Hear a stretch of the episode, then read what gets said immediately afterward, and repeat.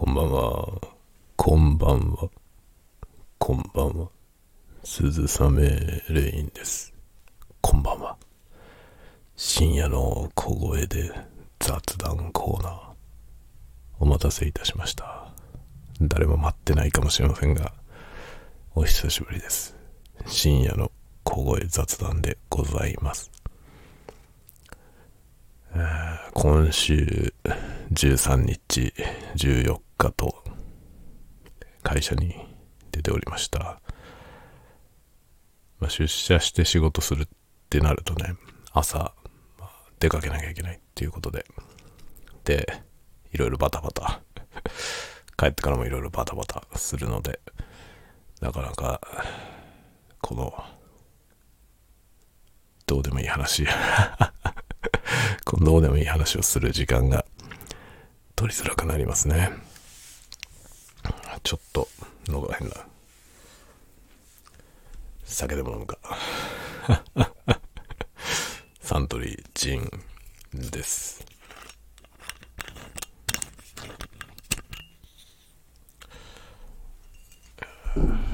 サントリー水ってやつですね。サントリーの。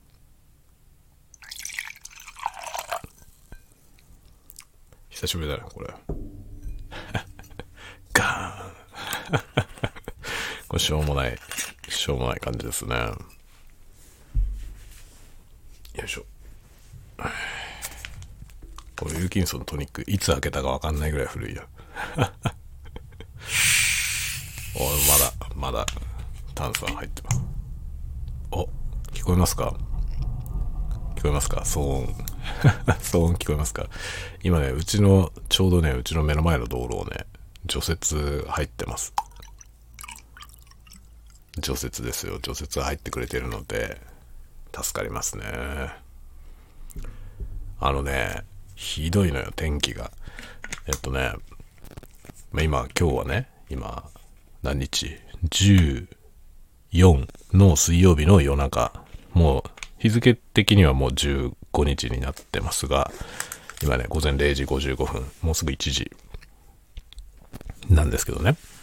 そのね、昨日だよ。だから火曜日。13日の火曜日、あったかかったんですよ。気温が高かったんですよ。なんかね、プラスでしたね。気温が。日中3度とか4度とかあって、で、まあ積もっていた雪がジュクジュクになるじゃない。もうグッツグツ、なんだろう、溶けかけたシャーベットみたいな状態になるわけですよね。で、全部溶けて乾いてしまえばいいんですけど、そんなにあったかくはないわけですよ。そうすると、グッツグツになってそこを車が通ると、まあ、思いっきり話題値ができますよね。その、車輪が通ってるとこはほとんどもうアスファルト見えるぐらいまで潰れていて、で、えー、わだちの部分はね、なんだろ、10センチぐらい、もう差が10センチ、15センチぐらいあるみたいな状態になるわけですよ。あったかいとね。もう全体が圧雪になってる時は、車が走っても別に、わだちができないんですよね。だからいいんですけど、あったかくなっちゃうと、そうなってしまって、そして、昨日の夜中からですね、まあ火曜日の夜中から水曜日の朝にかけて、一気に気温が下がったんですよね。やばいですね。で、そのね、ひどいぐちゃぐちゃになった状態のままガッチガチに凍って、もはや車が走れないような状態になっちゃったんですよね。ひどいありさまです。で、14日水曜日はめっちゃ寒かったですね。もう帰ってくるときね、最寄り駅から電車降りて歩くでしょ。その歩いてるときにね、もう絶対寒いと思いました。今日は絶対寒い何かがおかしいと思いましたね。ものすごい、もうマイナス8度ぐらい。まあマイナス8度ってね、別に大したことないんですよ、実は。だけど今シーズン的には、まだね、何しろ3度とか4度とかだったので、で、マイナスもね、言っても2、3度、マイナス2、3ぐらいだったんで、今日は何か次元が違うぞと思って、マイナス8ぐらい行ってるなと思って帰ってきたんですよ。そしたらですね、車に乗ったらね、マイナス7度って出ました、外気温。すごいですね。何がすごいって、僕の体感温度がすごいですね。なんということだ、このセンサー。もうだいぶね、15年、えー、北海道に引っ越してきて15年住んでると、まあ僕はいわゆるあの雪国ネイティブじゃないわけですけど、15年住んでるとね、だんだん感覚が分かってきますね。このくらいの気温だったら、あの体感温度これぐらいだったら気温何度ぐらいってだんだん分かり、分かるようになってきましたね。今日はマイナス8度ぐらいだなと思ったら、マイナス7という数字でございました。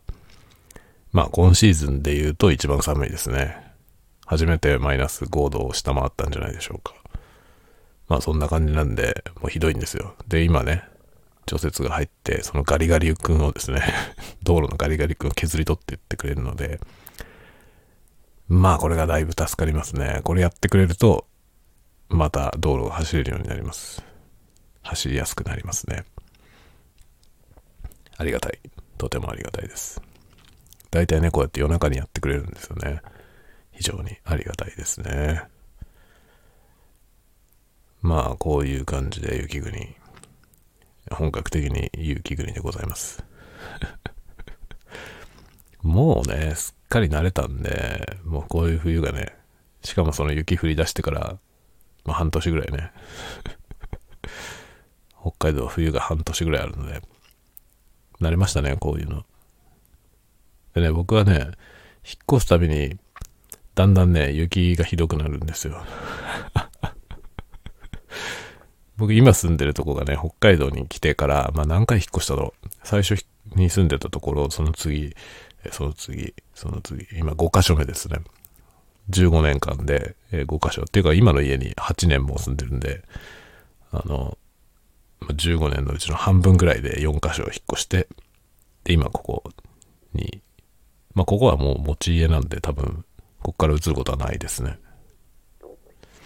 なんでここでえー、ずっと住んでいくと思いますけど、ここが一番今まで住んだ中でね、一番雪が多いんだよ。で、さらに、去年のシーズン、去年の冬のシーズンが、僕がここの家に住み始めて最大の雪でしたね。ものすごいことになりました。でね、僕んちの隣の家の人が、もう30年ぐらいここに住んでるんですよね、この地域に。で、その人も去年今までで一番ひどいって言ってました。だ30年住んでる人も見たことないぐらい雪降りましたね、去年。まあとにかくね、雪の多いところに住んでます。いいよ、楽しいよ。自宅の庭で鎌倉が作れるからね。で鎌倉が作れるってことが何にも特別じゃないですよ。本当に。普通に作れます。毎年。いいでしょ子供が小さいうちはね、いいですよ。家の庭でものすごい雪遊びできるからね。で、家から歩いてね、歩いて2分くらいの公園に山があって、その山がこう雪山になるじゃない？冬場。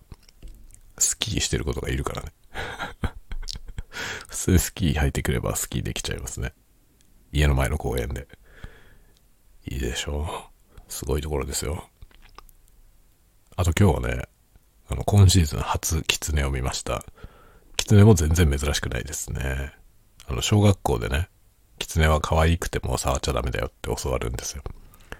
エキノコックスでちゃんと教わります。小学生が 正しい知識を皆さんね、教わっているわけですよ。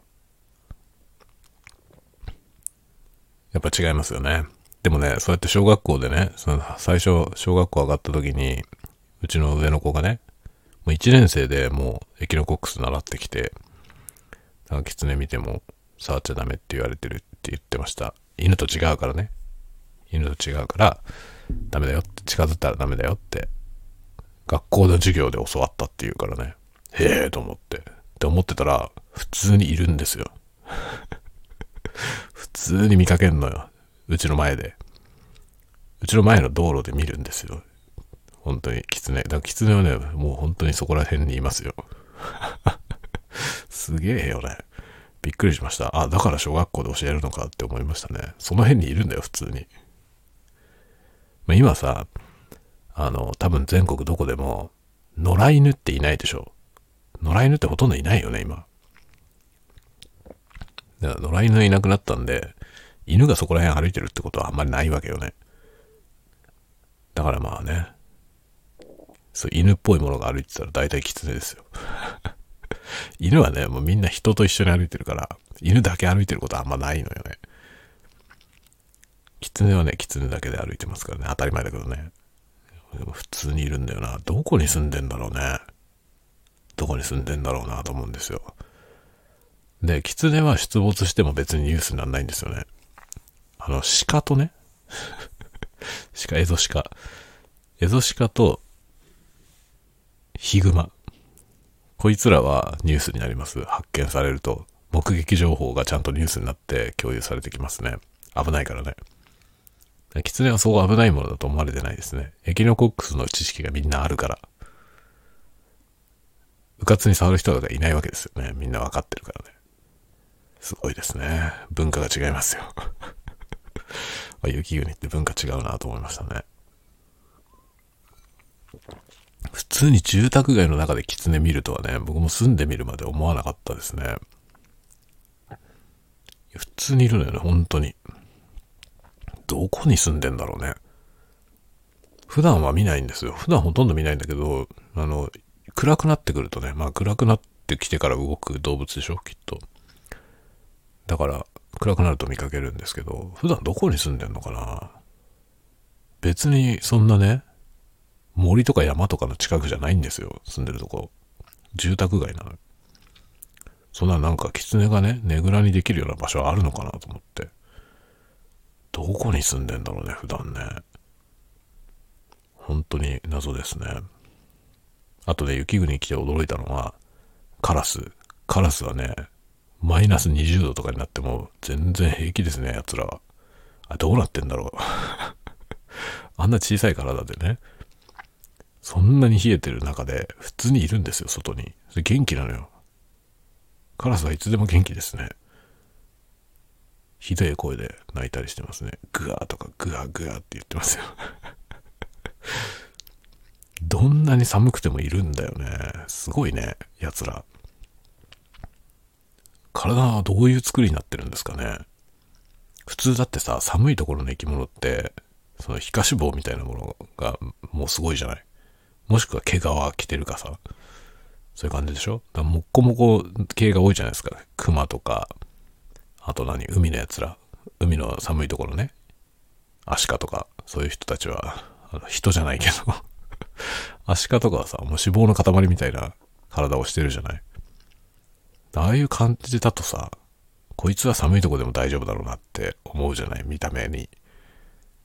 で、カラスってさ、寒いところの生き物じゃないじゃないですか。普通に、ね、もっと南の方にもいるでしょ。東京とかにもいくらでもいるもんね、カラス。それがね、マイナスですよ。マイナスの何十度とかなってる時に普通にいるのよ。それで飛んでんですよ。あんなマイナスの中でさ、羽広げてバサバサやってたらね めちゃくちゃ冷えちゃいそうじゃない？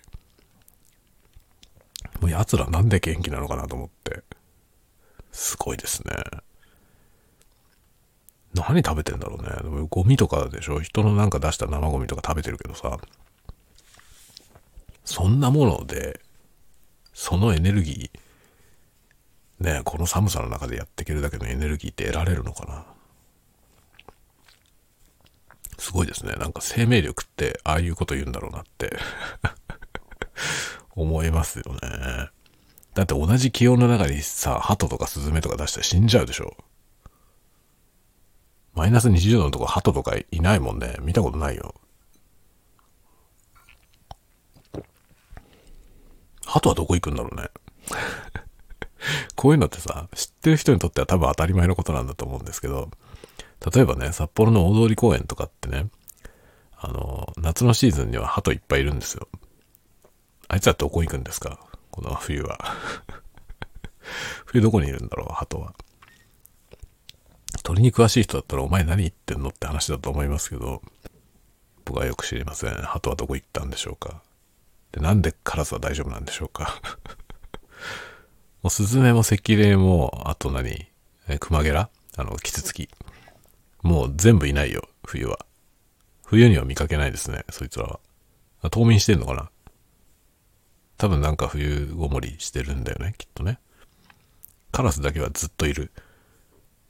あとトンビとか、トンビとかもね、冬以外はいるんですよ。トンビ見るでしょ？トンビ見るし、あと赤霊、スズメ、ハト。そういうのはね、普段いるんですよ。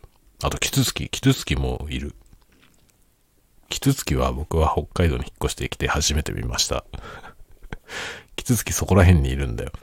すごいよね。だからその、まあ、キツツキって僕はキツツキって言ってるけど、どうやらこの辺にいるやつはクマゲラらしいんですけど、僕はクマゲラとキツツキの違いがよくわかんない。同じような感じなんですよ。結局、木、キツツキみたいに、こう、木の幹に止まって、コンコンコンコンやってるだけ。俺、あ、キツツキだと思ったら、なんか詳しい人に聞くと、それはクマゲラらしいです。クマゲラいるよ。この辺に。普通にいます。でも冬は見ない。トンビもね、まあ、めっちゃ飛んでるんですよね。上空を。トンビはさ、なんかあの、声出すからわかるじゃない？独特の声で鳴くでしょ？で、まあ、猛禽だからね、見るからでかいんですよ。だからトンビはすぐわかるんだよね。飛び方も全然違うし。でもトンビもいないです。冬は。いるのはカラスだけ。すげえよね、カラス。カラスだけはいるよ、ずっと。年中。どんなに寒くてもいますね。もう凍ろうと、雪が降ろうと何しようと、雪に埋もれたゴミステーションの上空に 集まってきますよ、ゴミの日になると。でも、人間もさ、散らかされるの嫌だから、こう、やられないようにね、するじゃない。で、今ね、うちのとこのゴミステーションは、ちょっとね、カラスが太刀打ちできないやつになっちゃったんだよね。だからカラスくんたちはね、いるけど、いつも。ゴミの日になるといるけどね。でも、なんか、成果は多分ないですね。成果なくてもちゃんと来るんだよね。ちゃんと来て、隙を見てるんだよね。きっと人がなんか物入れた時とか、あとね、満タンになって蓋がちゃんと閉まらないとか、そういうの狙ってるんだと思うんですよね。近くの木の上にいつもいるのよ。ゴミの日になると来て、見てますよ。で、奴らなんか分かってる可能性あるよね。曜日。今日はゴミの日だぞって分かってる可能性があると思うんだよね。それでいるんだよ。でもね、大した成果がないと思うんですよね。かなりその人間の側も防御がちゃんとしてきちゃったから。そしたらさ、その、そこら辺に待ってるだけ損するわけじゃん、彼らはね。寒いんですよ。めちゃくちゃ寒い中で。別に奴ら服も着てないでしょ。普通にね、いつも夏とあまり変わんないですよ、見た目。その状態のまま、こう、木に止まって見下ろしてるわけよ。隙がねえかなと思って見てるわけよね。それでなんかね、時々なんかやりとりをしてますよ。あっちこっちで。ぐわーぐわーっつって。こっちはいけるぞとか、こっちは無理だなとかやってんだよね、きっとね。それで集まってきたりね。集まってきたりみんなでどっか行ったりしてますよ。カラス見てると飽きないね。あいつら何をしてんだろうなと思って。何考えて 何考えて暮らしてんだろうなって思いますよね。すげえよ、本当に。めちゃくちゃ寒くても元気。カラスはね、面白いよ。僕は結構カラス好きですね。なんかね、カラス、うちの子がね、うちの子もカラス好きなんだよ、長男がね。で、なんか言ってた。2種類いるって言ってたカラス。僕はわかんない 僕にはわかんないんだけど、うちの子はね、2種類のカラスがいるっていう言ってて、なんか見るとね、どっちがどうだかわかるみたいですよ。いつの間にそういうことになったんだろうね。子供って面白いですね。いや、子供ほんと面白くてさ、その、もうね、多分思えば、そのね、保育園に預けるじゃない。保育園に預けたのが、うちはもう共働きだから、結構1歳ぐらいから預けてるんですよね。で、1歳ぐらいで保育園に預けた時点で、もうね、子供っていうのは、あの、親の知らないものになってますね。親が知ってる状態はずっと親元で見ている時だけですね。子供がなんか親から離れて何かをする。まあ、預けたらそういうことになるじゃない。そういう時間ができてくると、もはやね、僕らの知らない生き物になってるんですよ。でも小学生とか言ったらね、自分の意思で行動するでしょで、学校で何かを学んできたり。で、その後うちの子はね、児童館に預けたりしてるので、児童館で本読んできたり、なんか、レクレーションやってきたりするでしょそうするといろんなことを知ってるわけですよ。僕の知らないようなことをいっぱい。もう面白いよね。本当に面白いですよ。だからもうなんかね、小学校に上がったらもうね、知らない人ですよね。ずっと一緒に暮らしてるけどね。だけど一緒にいる時間より一緒にいない時間の方が長いんですよ、すでに。そしたら話聞くのは面白いですよ、もう。見てる世界が違うからね。これが楽しいですね。子供、子供できて一番楽しいことはこれですね。あの、最も身近にものすごく若い話し相手ができるってこと。これめっちゃいいよね。僕はこれが一番のメリットじゃないかと思うね。子育てをすることの一番のメリット。めちゃくちゃ面白いですよね。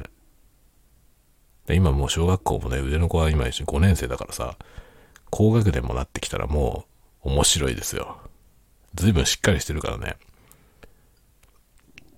で、しっかり自分の意思を持ってるし、好みとかもいろいろあるでしょで、自分でなんか探求するじゃない？興味のあること。そしたらもうとっくに僕の知らないことをいっぱい知ってるわけですよね。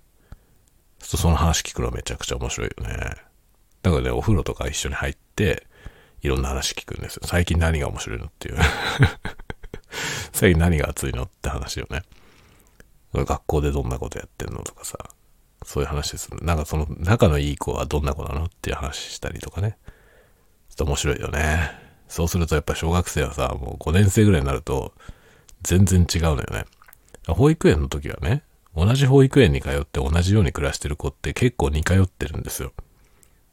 まあ朝から晩まで同じように暮らしてるから。だから家庭の環境がそれぞれ違っても、それ以上に保育園で一緒にいる時間が長いから、結構同じ感じなんですよ。均一な感じになってくんですけど、小学校入った途端に なんか全然違うよね。一人一人が全然違ってきて、で、それで5年生にもなると、もうね、全然ベクトルの違う人たちの集団になってるわけですよね。だからね、友達の話聞くのも面白い。面白い子いっぱいいるんですよね。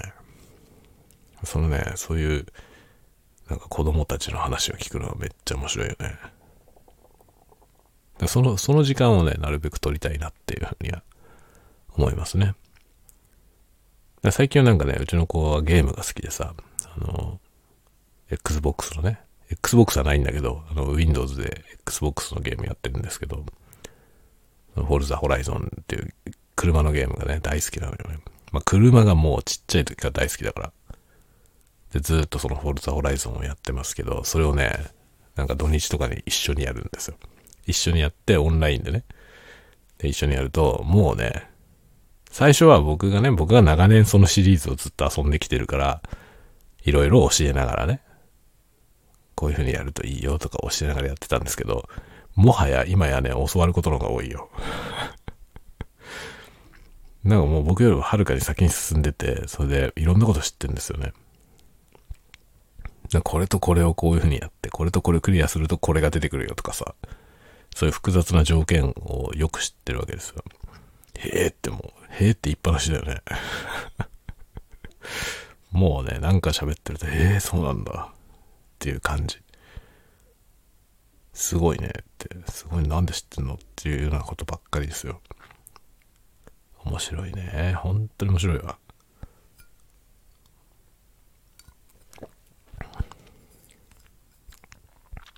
子供話聞くのがすごい楽しいですね。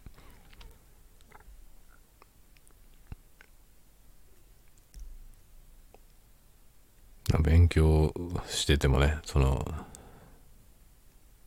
なんかね、あ、そういうとこでつまずくんだっていう発見がいっぱいあるんだよね。それは面白いですね。ええと思って、そういうとこに引っかかるのか。で、こっちは大丈夫なんだみたいなね。なんかすごくこっち、僕らが見て、こっちの方が難しそうだなって思うところをスイスイっていくのに、もっとずっと初歩的なところで引っかかって、わかんないわかんないってなったりする。そういうのも見てて面白いですね。あ、そうなんだ、みたいな。これわかるのにこれわかんないの？みたいなね。そういう話。面白いよね。だから結構ね、そういう話をよくしてますね。なんか大きくなってくるとね、趣味のことが一緒にできるから、そうするといろんな話できますよね。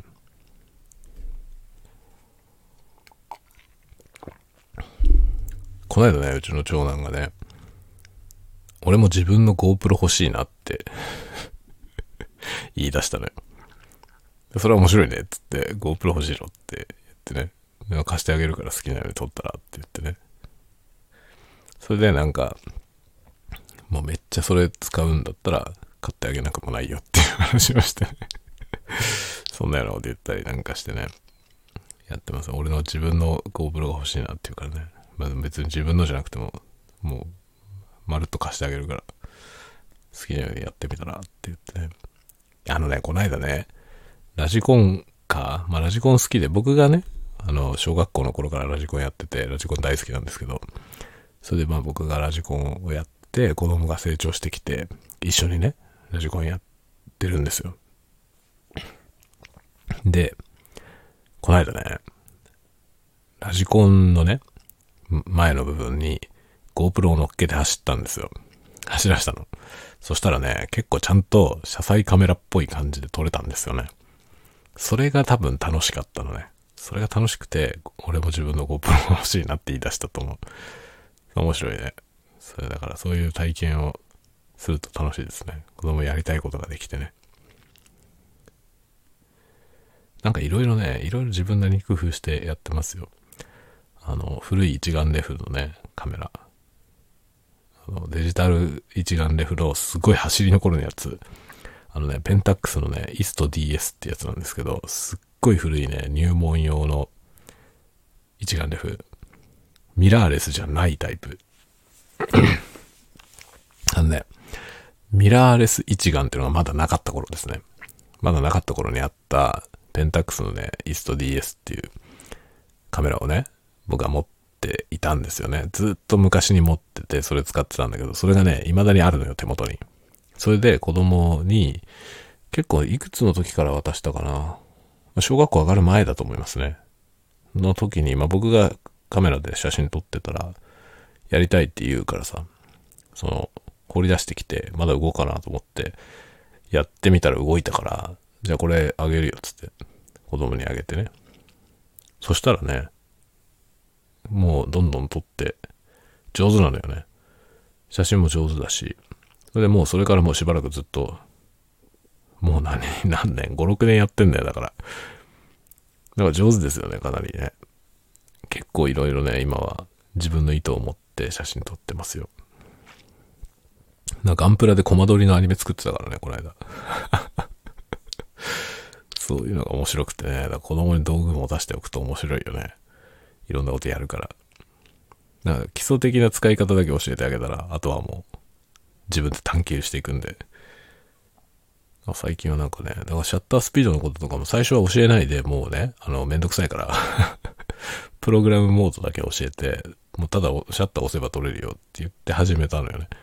それでだんだんなんか、あの、いろんなこと言い出すわけですよ。暗い中で撮りたいときはどうすればいいのかとかね。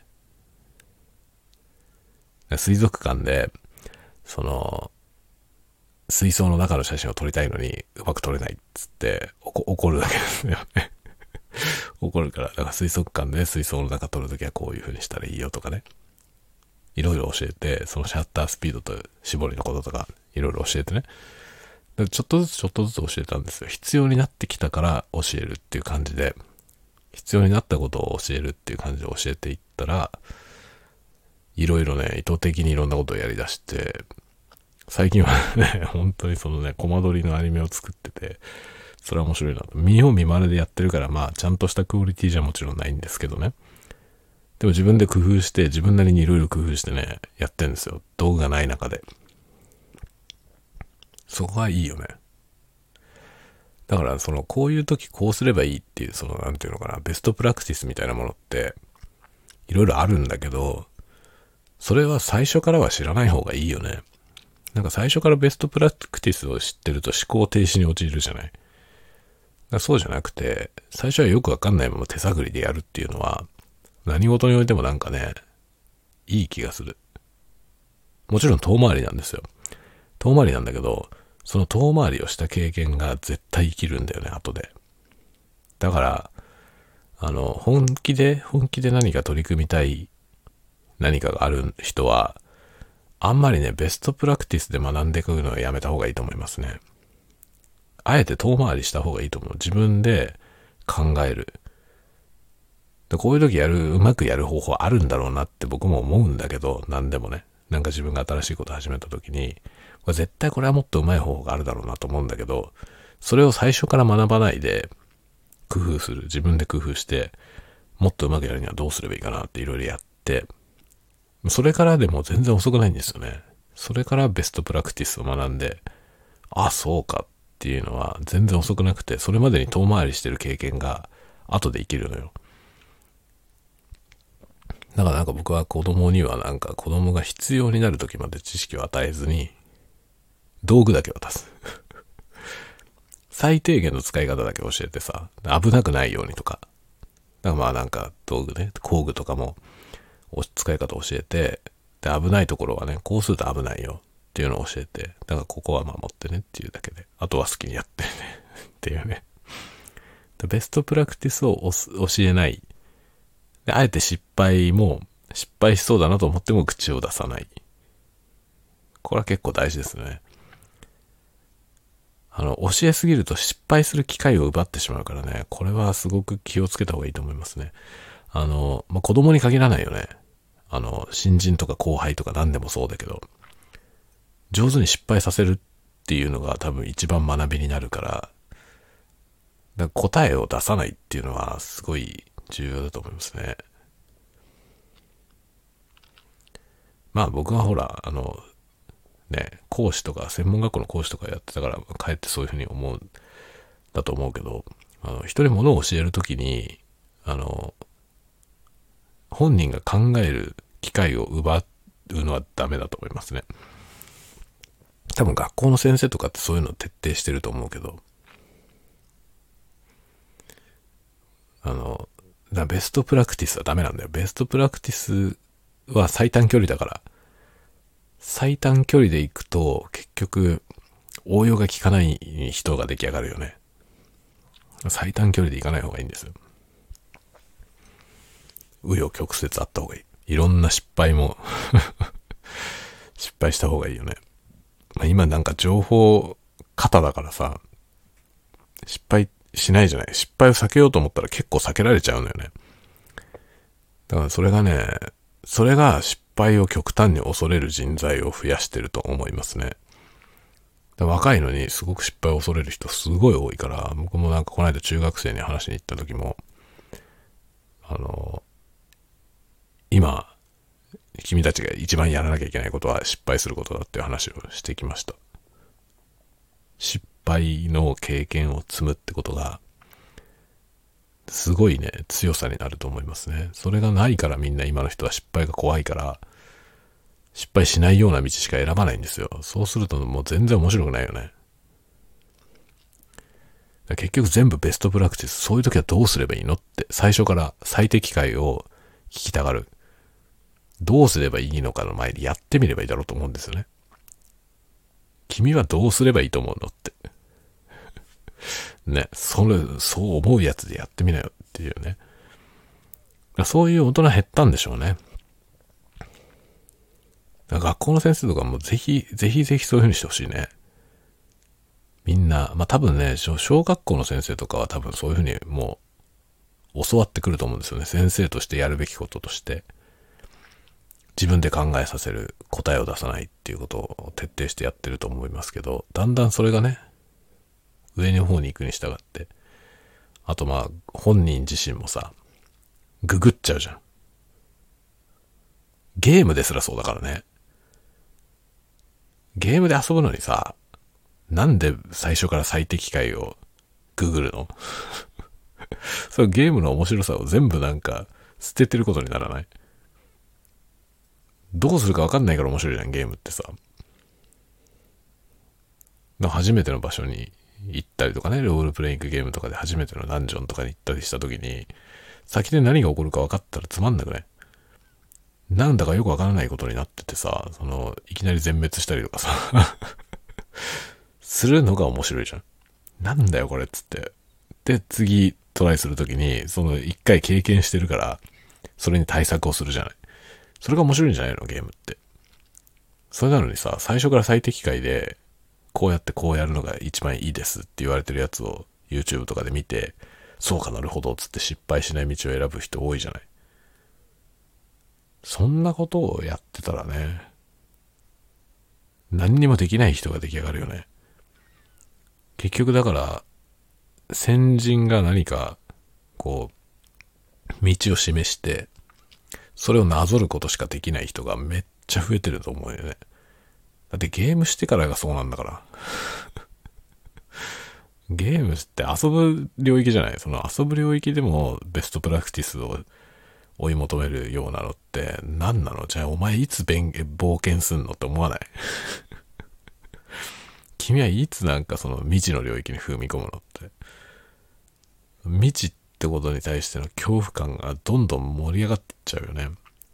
それもね言ったんですよ。その中学生と話した時に中学生にもうとにかく失敗っていうのは若い時に失敗しとかないと失敗が怖くなるよって。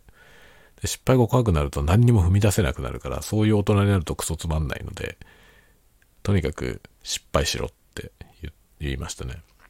大いに失敗しろっていうことを言ってきました。あとはもう一つの、あの、キーワードは、あの、後悔するな。失敗するからね、失敗して後悔をするな。でも反省しろっていうのを伝えてきました。もうとにかく挑む。できるかどうかわかんないことはとりあえずやる。そしてできなくて失敗して反省する。後悔はしない。挑んだことを後悔はしないってことですね。挑んで失敗する。そうか、こうやると失敗するのか。学べばいいですよね。そして次。もう一回やる。その繰り返しですよね。いっぱい失敗してる人は強いんだよね。とにかく若い時に、若い時にさ、失敗してもサポートしてくれるんだよね、大人が。だから若い時に失敗した方がいいんですよ。で、失敗するところをちゃんと見守っててくれる大人がやっぱりいなきゃいけないのよね。一番は親がそこ、そうであるべきなんですよ。だけど、今の世代の人、親の世代の人たちも、自分があんまり失敗してきてない人って、失敗が怖いでしょ？自分が失敗すること怖いから、その子供にも失敗させたくないわけですよね。失敗するのは怖いって自分が思ってるから。だから怖い思いさせたくないじゃない？子供に。だから失敗させないようにするじゃん。まあ大人が見てればさ、子供のやることって、そうやって危ないなってことは、そうやって失敗するなって見てればわかるじゃない？その時口出しちゃうのよね。失敗が怖い人。失敗が怖い親は、口を出しちゃうわけですよ。子供が失敗するの怖いから。で、失敗しないようにしないようにする。そうすると、失敗したことない子供が出来上がって、その子たちは高校生ぐらいになったらもう何にも踏み出せない人になる。だって怖いもんね。失敗するの。今まで失敗したことないんだから。失敗したことないってことほどの脆さってないと思いますね。あまりにも優秀な人もそうなんですよ。あの、親が全部サポートしたっていうことじゃなくて、本人がめちゃくちゃ優秀で、全然失敗しない人っているのよ。全く挫折を経験しないで行っちゃう人。それって怖いよね。僕それで16、7ぐらいまで成長しちゃったら、もうダメだと思いますね。その後。失敗することが怖く、怖すぎて、もはや危ない道を渡れなくなるよね。だから、選択肢がいくつかあった時に、一番安全そうな道しか選べない人になっちゃうのよ。リスクがこう取れないの。ってなっちゃうんですよ。だからどんだけ優秀な人でもリスクの取れない人ってやっぱりある程度以上になんないんですよね。だから、いくら優等生でも、ものすごい優等生なのに社会に出てからポンコツな人っていっぱいいるじゃない。僕そのね、一番の原因はその失敗を知らないことだと思いますね。大いに失敗した方がいいんだよね。僕なんか失敗だらけだから。だから強いんですよね。だから踏み出せんのよね。どんなことでも。むちゃくちゃなことを結構急に追っ始めることが僕はありますけど、それはね、そ、それができるのは結局ね、なんとかなるっていう自信があるからですよね。そのなんとかなる、うまくいくってことの自信じゃないんですよ。うまくいかなかったとしても別に大したことはないと思えるパワーがあるんだよね。それはいっぱい失敗してるからだよね、過去に。あんだけひでえことになっても別に大丈夫じゃん。別に大丈夫だったじゃん、みたいなね。むちゃくちゃ借金あっても別に大丈夫。なんとかなったじゃん、みたいなね。そうだからめっちゃひどいことになって、それがなんとかなった経験ってめめちゃめちゃ強いんですよ。それを持ってる人って踏み出すのが怖くないんですよね。失敗することが怖くないんじゃないんですよ。失敗はするのは嫌なんだよ、でもみんなね。なんだけど、失敗したとして、別に死にはしない。そこからまた別にね、やっていけるというね。そういう自信があれあればこその、いろいろできるわけですよね。踏み出すことが。だから若い人に一番教えなきゃいけないことは僕は失敗することだと思うね。本当にね、それは本当専門学校とかで、18歳とか19歳の人たちと会った時に、もうね、痛感した。失敗したことない人がめちゃくちゃ多いんですよ、今。ええー、と思って。18歳までも生きてきて、もう全然失敗したことないのっていうさ。でも本当に大した失敗をしたことない人めちゃくちゃいっぱいいますよ。それはさ、親が悪いのよ。あの、転ばぬ先に全部杖を渡すからね。それはやったら転んじゃうよ。あ、それやったら転んじゃうよってずっとやってるから。そうやってずっと育てられた人って転んだことないんだよ。それはものすごく脆いんですよ。そういう人ってもう大人になったら転ぶことできないんですよね。転びそうな道に行けないんですよ、もはや。そこがなんか一番ダメだね。だベストプラクティスがダメなんですよ。ベストプラクティスを最初から学ぶことは、僕はなんか一番ダメだと思います。最悪の 最悪の学び方だと思う。だから何事を学ぼうとしてる時もね、最短距離で行こうってことは考えない方がいいと思うね。やっぱり奮闘しないと身にならないことって多々あると思いますね。結局最適解ってさ、最適解なんだよ。最適解なんだけど、いつもその最適解が有効かどうかってわかんないですよね。有効じゃなかった時最適解しか知らない人って何もできないんですよね。ああでもない、こうでもないの経験がないから。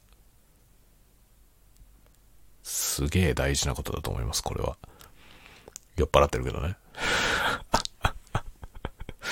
僕は酔っ払って今喋ってるけど、今ここで僕が喋ってることって多分すごい大事なことだと思いますね。ら僕らぐらいの世代の人って多分そんなに失敗したことない人っていないような気がするんだよ。僕らの親の世代って子供に失敗させることをそんなに嫌ってなかったと思いますよね。だって子供なんて失敗するものじゃないそう思って育ててたと思うよね、僕らの親の世代って。だからどこでどうなっちゃったのか、僕らぐらいの世代が親になった時に、子供に失敗させない親増えたと思いますよね。とにかく怪我させたくないとかさ。それはもちろん大怪我はさせたくないけど、すり傷とかに至るまで怪我させたくない人もめっちゃいるのよね。だけど、すっ転んですりむいたりとかさ、なんか血出たりとかさ、そういう経験なくして、どうやって体なんて使えるようになるのって思うじゃない？そういうことだよね。身をもって学ぶってこと結構あるじゃないですか。それ、その機会を全部奪ってしまうっていうのはダメだよね。僕はなんか子供には大いに失敗させようと思いますよね。それでまあもちろん失敗する様をちゃんと見ておく。ああ、まずいな。このまま行ったら失敗するなと思いながら見守って、ああ、ダメだったね。やっぱりね。っていうね。で、その時に、その失敗して凹むじゃない？本人は。その時励ます位置にいてあげるってことは大事ですよね。そうかって失敗したなって何が悪かったと思う？っていう話をして、ね。それもなんかこれが悪かったよねって言っちゃダメなんだよね。本人に考えさせないと。そうしないと失敗した意味がないんですよ。失敗したら、あ、失敗したなって、まだ次があるよっていうね。って言いながら、何が悪かったと思う？っていう話をすればいいじゃない。だ結構なんか僕もクリエイターの人たちをね、専門学校で教えたりしてましたけど、作品持ってきて、あの、どうですかって言うじゃない。で、まあなんかそれに対してアドバイスするんだけど、僕割と自分はどう思うってことを最初に聞いてましたね。この作品のどこがいいと思う？どこが悪いと思う？って話をね、聞くと、ここが悪いと思うっていうことを言う、言うわけで大体。なんで悪いと思うとこ悪いと思うままにして出してんの？って 聞くじゃない？そうすると、本人もどうしてかなって思うけよね。悪いと思ってんだったら、じゃあどうすれば悪くなくなるの？ってね。そのためにじゃあ例えば自分のスキルが足りない。どんなスキルが足りないと思う？そうやってほぐしていくと、自分で大体結論が出るんですよね。じゃあ今何をしたらいいと思う？っていうと、できる。それの繰り返しなんですよね。結局それが自問自答でできるようになれば、勝手にセルフ駆動できるようになるんですよね。そしたらめちゃくちゃ強いんですよ。もう一回そういう領域に行った人は、ほっとけばもう勝手に伸びていくんですよね。だたった一人で、自分一人だけでね、自己駆動でどんどん前に進める人になるんですよ。だけどそれ、最初からそれができない人もいっぱいいるから、ヒントをあげる。どう思うの？っていうね。そう、そう思うならじゃあ次はどうしたらいいと思う？っていう話をしていくと、自分で解決するんだよね、大体。なるほどって、あ、こう思って、じゃあどうするか考えて、じゃあ今何をすべきなの？ってやったら、じゃあこれをやればいいんだなって自分で結論が出る。自分でそこまでいけるようになったら、もうあとはね、どんどん伸びていくんですよね、そういう人は。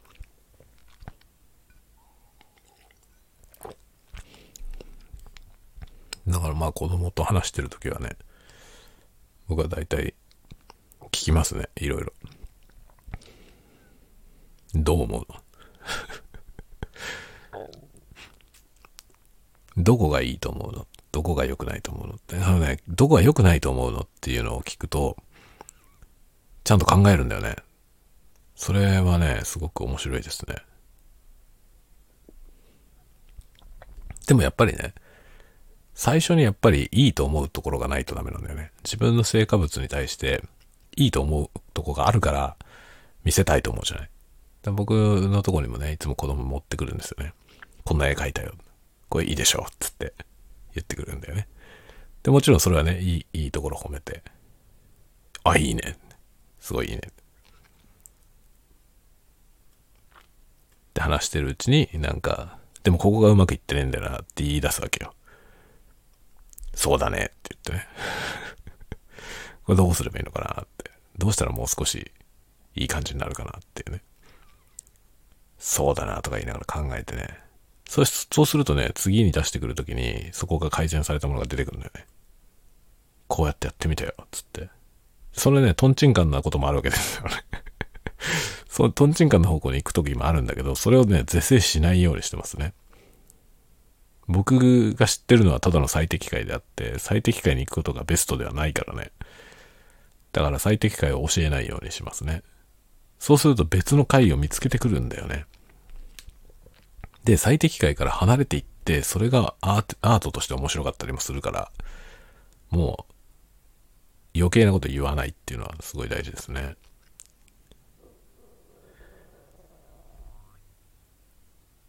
なんかそれはこ子供と話してていろんなそういうことね、学びますけど、これは子供だけのことに限らないよね、きっとね。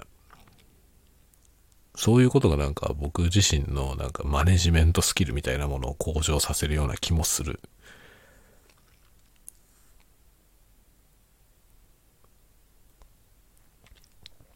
学びが多いですね。とても学びが多いですね。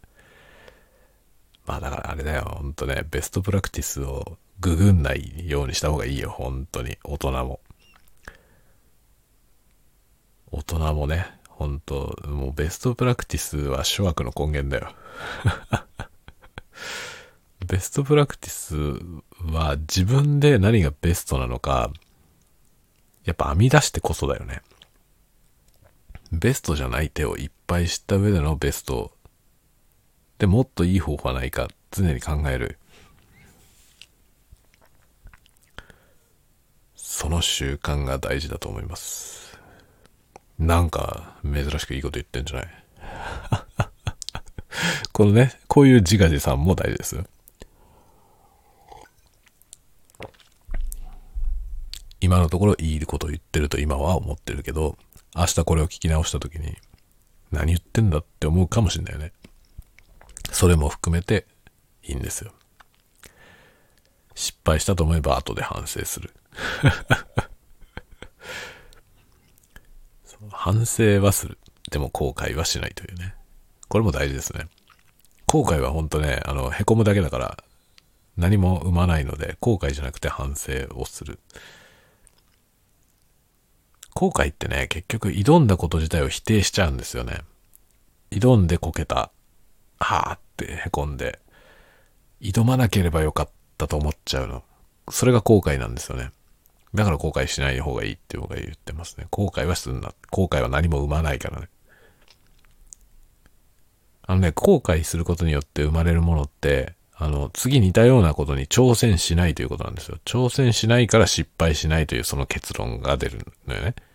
結局、メリットは失敗しないことなんだけど、失敗をしてないことがただのマイナスでしかないんだよね。後悔によって何のプラスも生まれないです。これは間違いないので、後悔はしない方がいいですよ。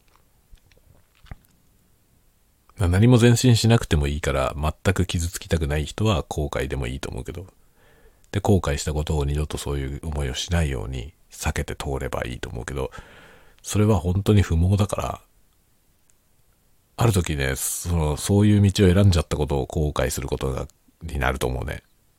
しばらくやっちゃった後で。自分何にも挑戦できないんじゃないかってなっちゃうでしょ。そうするとなんか自分の可能性自体が全部閉じちゃったようなイメージになっちゃうんですよね。年取って。それはなんかマイナスだからね、僕はあんまり後悔、後悔して安全な道行くっていう風にしない方がいいと思う。それ長い目で見た時にね、後々でなんか本人がね、辛いような気がするんですよね。自分のやってきたことって何だったんだろうって思っちゃう気がする。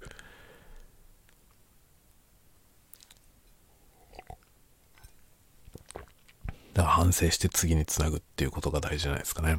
挑んだことを絶対後悔しない方がいいですよ。挑まないより挑んだ方がいいんですよ。どんだけ失敗しても。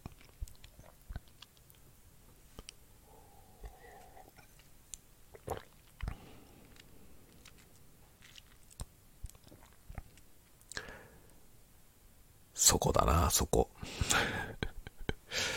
僕はそう思いますね。